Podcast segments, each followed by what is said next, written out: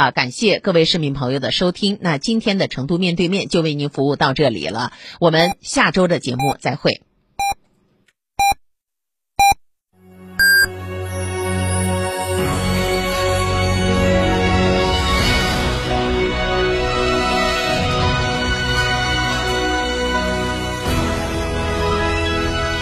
成都的声音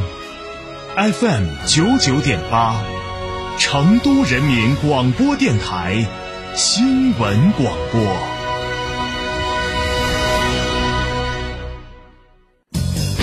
驾车出行慢一慢，遵规行车最安全。行路过街看一看，不闯红灯莫乱穿。文明城市从我做起。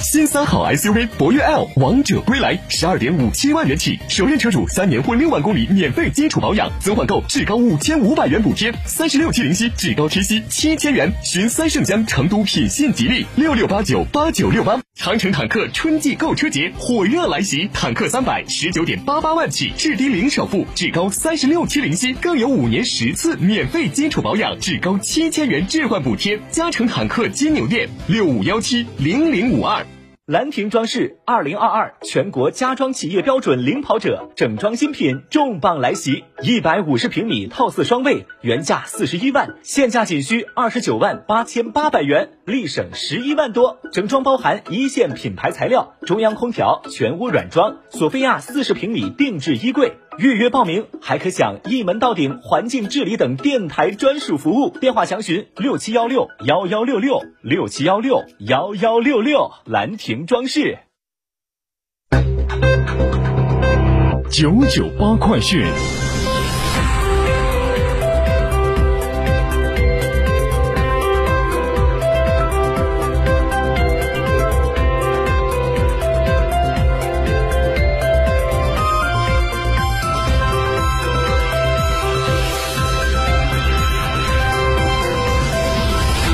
各位听众您好，欢迎收听九九八快讯，我是浩明，为您播报新闻。昨天，记者从四川省税务局了解到，服务高水平对外开放，四川开启出口退税加速模式。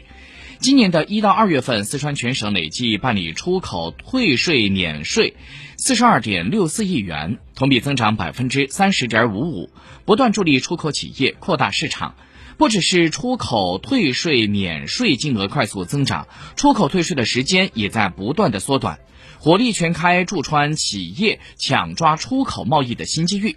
来自于四川省税务局的数据显示，目前四川全省出口退税的周期已经压缩到最快一个工作日内到账。一类、二类出口企业正常出口退税免税平均办理时间压缩在三个工作日以内，出口退税的平均时间已经压缩至五个工作日以内。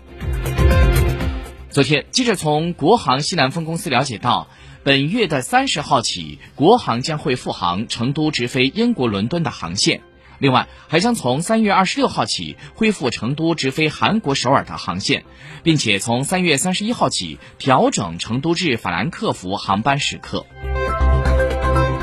昨天，记者从四川航空公司了解到，四月三号的零点起，川航成都双流机场国内进出港航班将全部转场至双流机场 T 二。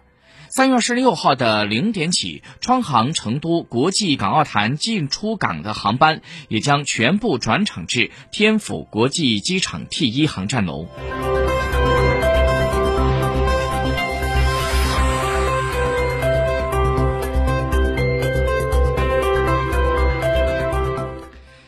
再来看一下国内方面的消息，国务委员兼外长秦刚昨天同乌克兰的外长库列巴通电话，秦刚表示。中方将继续为停火止战、缓解危机、恢复和平发挥着建设性的作用。在外交部昨天举行的例行记者会上，有记者就美国政府要求字节跳动出售 TikTok 股份提问，发言人汪文斌表示，美方应当停止在数据安全问题上散布虚假信息，停止无理打压有关企业。昨天。国务院国资委党委在人民论坛发表署名文章，标题是《国企改革三年行动的经验总结与未来展望》。其中提到，提升国有控股上市公司质量，鼓励国有企业与其他所有制企业加强各领域合作。更大力度布局前瞻性、战略性新兴产业，加大新一代信息技术、人工智能、新能源、新材料、生物技术、绿色环保等产业投资力度，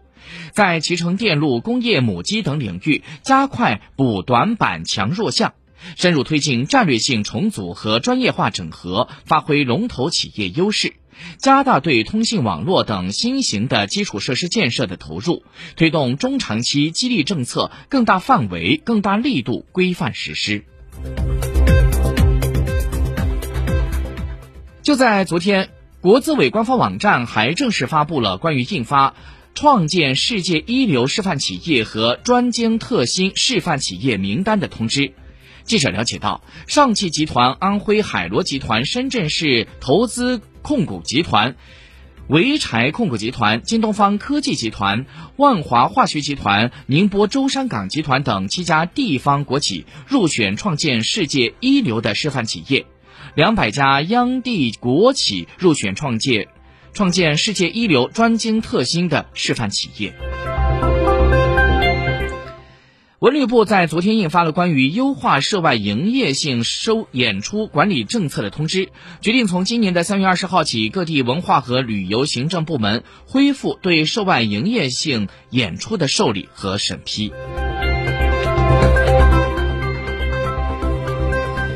昨天，根据二零二三浙江数字教育大会的消息显示，人工智能将会成为中小学基础性课程和必修课程，中小学科学、数学等学科将会大幅度的融入到人工智能的教学内容。而目前，信息技术已经成为了浙江的一门高考的学科，中小学引入人工智能课程将会有利于学生打好基础。接下来关注一下国际方面的消息。根据央视新闻报道，继北溪天然气管道爆炸泄露之后，又一条由俄罗斯向欧洲运送石油的大型管网系统有意输油管道被发现多个爆炸装置。据央视新闻消息，当地时间三月十六号，沙特能源大臣萨勒曼和俄罗斯副总理诺瓦克。重申将会维持两国对欧佩克加框架之内所达成的原油减产协议不变，也就是在二零二三年年底之前继续履行每天减产两百万桶的承诺。美国上周首次申领失业救济人数为十九点二万人，预估为二十点五万人，前值为二十一点一万人。当地时间十六号，美国的财政部部长耶伦在美国的参议院财政委员会听证会上表示，尽管美国的硅谷银行和签名银行的倒闭引发了市场的动荡，但是美国银行体系仍然整体保持稳健。不过，耶伦警告，如果危机进一步的蔓延，将可能会导致很多的银行倒闭，并且是引发挤兑。在谈到债务上限问题的时候，耶伦说，必须提高债务的上限，否则就是把美国的信用置于风险之中，这将会引发金融灾难。